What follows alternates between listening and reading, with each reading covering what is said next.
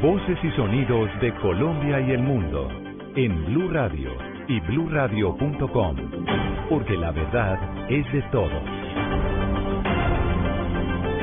10 de la mañana, dos minutos, momento de actualizar la información más importante en Blue Radio. Mucha atención porque la cúpula del ELN dijo a medios internacionales que entre enero y marzo del próximo año iniciaría la fase pública de diálogos de paz con el gobierno colombiano. David Gallego.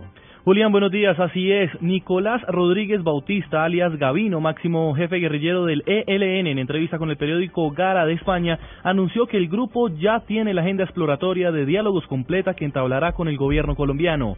El máximo líder dijo que tiene la disposición para comenzar las negociaciones formales de paz con el gobierno de Juan Manuel Santos y que está eh, y que esta decisión fue formalmente ratificada por el Comando Central de la organización guerrillera. Alias Gavino anunció que el ELN está listo para comenzar los diálogos de paz para los primeros meses del año 2016 y que está ansioso de que llegue ese momento para sentarse a hablar de paz con los mandatarios delegados del gobierno. Por último, en la entrevista, el jefe guerrillero dice que a pesar del aumento de operaciones militares contra el grupo guerrillero, mantiene su posición de sentarse en una mesa de conversaciones con el gobierno colombiano. David Gallego Trujillo, Blue Radio. 10 de la mañana, tres minutos. A Bogotá se extendió la búsqueda del niño Juan Sebastián Fuentes, desaparecido desde el pasado martes en Soacha, Cundinamarca. La madre del pequeño aseguró que no pierde la esperanza de tener de nuevo a su niño en sus brazos. Mariana Bolaños. Julián, con labores de vecindario, la policía continúa en la búsqueda del pequeño Juan Sebastián. Clara Rojas, madre del niño, aseguró que no pierde la esperanza de volver a tenerlo en sus brazos, a pesar de que las autoridades descartaron uno de los videos donde inicialmente se creía que se veía al niño caminando por un pastizal. Pues el niño se parece, pero me dicen que no, que no es. Pues igual estamos esperando que ellos hagan su trabajo. Yo sigo con la esperanza que mi hijo va a regresar. La policía, por su parte, afirmó que continúan en la recolección de nuevas pistas y que el radio de búsqueda se amplió a Bogotá ante la posibilidad de que el niño hubiese sido llevado a la capital colombiana. Mariana Bolaños, Blue Radio. 10 de la mañana, cuatro minutos, en el municipio de Vélez, departamento de Santander. Las autoridades encontraron a un bebé recién nacido abandonado en una caneca de basura. Verónica Rincón.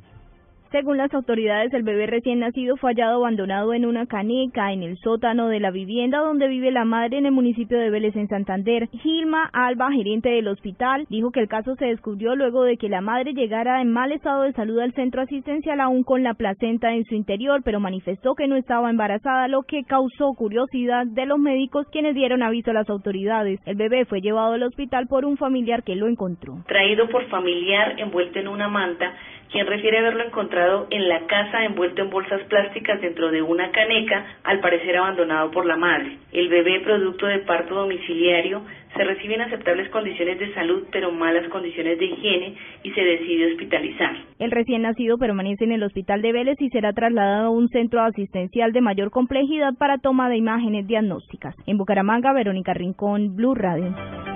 Y en Barranquilla el Consejo reformó el estatuto tributario de la ciudad para que el distrito recaude más recursos para el mantenimiento de los parques. ¿De qué forma lo hace Diana Ospino? Con un nuevo impuesto a la telefonía móvil y fija, el distrito espera conseguir los recursos para recuperar escenarios deportivos y parques e invertir en actividades culturales. Así lo explicó Carlos Rojano, presidente del Consejo Distrital. Construcción de canchas, escenarios deportivos que están en malas condiciones, de rines de boxeo, de canchas de basquetbol, porque esos recursos es para eso, no es para otra cosa. Desde que el Estado existe, los que estudiamos la teoría de la política, la teoría de la sociedad y la teoría del Estado, es con impuestos que se hacen las obras. No veo manera de poder construir las canchas deportivas, las casas de cultura, los parques de Barranquilla y sostenerlos si no es con recursos. Se espera que el cobro del nuevo impuesto, que incrementará las facturas de teléfonos entre 500 y 10 mil pesos según el estrato social, empiece a ser cobrado en abril del 2016. En Barranquilla, Diana Ospino, Blue Radio.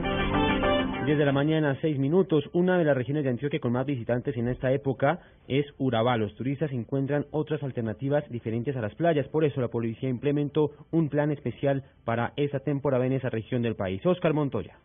Ante el aumento de visitantes a los municipios costeros de Urabá, Antioqueño y Chocuano, la policía debió implementar un plan especial de seguridad para garantizar la tranquilidad en la zona. Estas costas están principalmente ocupadas por turistas de Bogotá y Medellín, como lo explica el coronel Javier Sierra, comandante de la policía en esta parte del país. En Necoclí hoy se, está calculando alrededor de 3.000 turistas en estas playas de Necoclí, pero en lo que corresponde a toda la jurisdicción, incluyendo la zona eh, costera del Golfo limítrofe con Panamá, Candí, Churro, Capurganá, estamos hablando de cerca de 10.000 turistas que están visitando las costas y el Golfo Traba. Más de 2.000 uniformados en toda la región del Golfo Antioqueño y Chocoano ejecutan el Plan Navidad en este destino turístico que cada vez es más demandado por turistas nacionales y extranjeros. En Medellín, Oscar Montoya, Blue Radio. 10 de la mañana, 7 minutos en deportes. El Manchester United volvió a perder en la liga inglesa y hasta ahora se juegan 7 partidos más que hacen parte de la jornada. Pablo Ríos. Julián, buenos días. El Manchester United acumuló siete partidos consecutivos en todas las competiciones sin conseguir victorias porque perdió esta vez 2-0 frente al Stoke City como visitante y bajó al sexto puesto de la tabla en la liga inglesa. A esta hora, el Barmouth igual a 0 a 0 contra el Crystal Palace. Aston Villa, que tiene a Carlos Sánchez como titular, también empata sin goles contra el West Ham. Chelsea, que no cuenta con Falcao García, ya que no fue convocado, igual a 0 a 0 frente al Watford, que no tiene a Víctor Ibarbo. Liverpool también empata sin goles contra Leicester City, que es el líder, y Manchester City tampoco ha marcado contra el Sunderland, y el partido está 0 a 0. Swansea y West Bromwich Albion también 0 a 0, y Tottenham contra Norwich City está también sin goles hasta ahora. Se juega el minuto 8 del, de todos estos compromisos. Recordemos que a las doce y media Newcastle enfrentará al Everton y a las 2 y 45 el Southampton recibirá al Arsenal. Pablo Ríos González, Blue Radio. Noticias contra reloj en Blue Radio. 10 de la mañana, 8 minutos. Quedamos atentos porque el gobierno alemán cargó contra los movimientos y partidos de ultraderecha que alimentan el odio contra los refugiados, ya que consideran que se están fomentando los ataques contra albergues de acogida a peticionarios de asilo. Noticia en desarrollo, millones de residentes del sureste de Estados Unidos tratan de recuperarse a esta hora de las letales tormentas, tornados e inundaciones que afectaron la región en los últimos días y que han dejado más de 15 muertos. Ampliación de estas y otras noticias en www.elradio.com. Sigan con nosotros con Autos y Motos.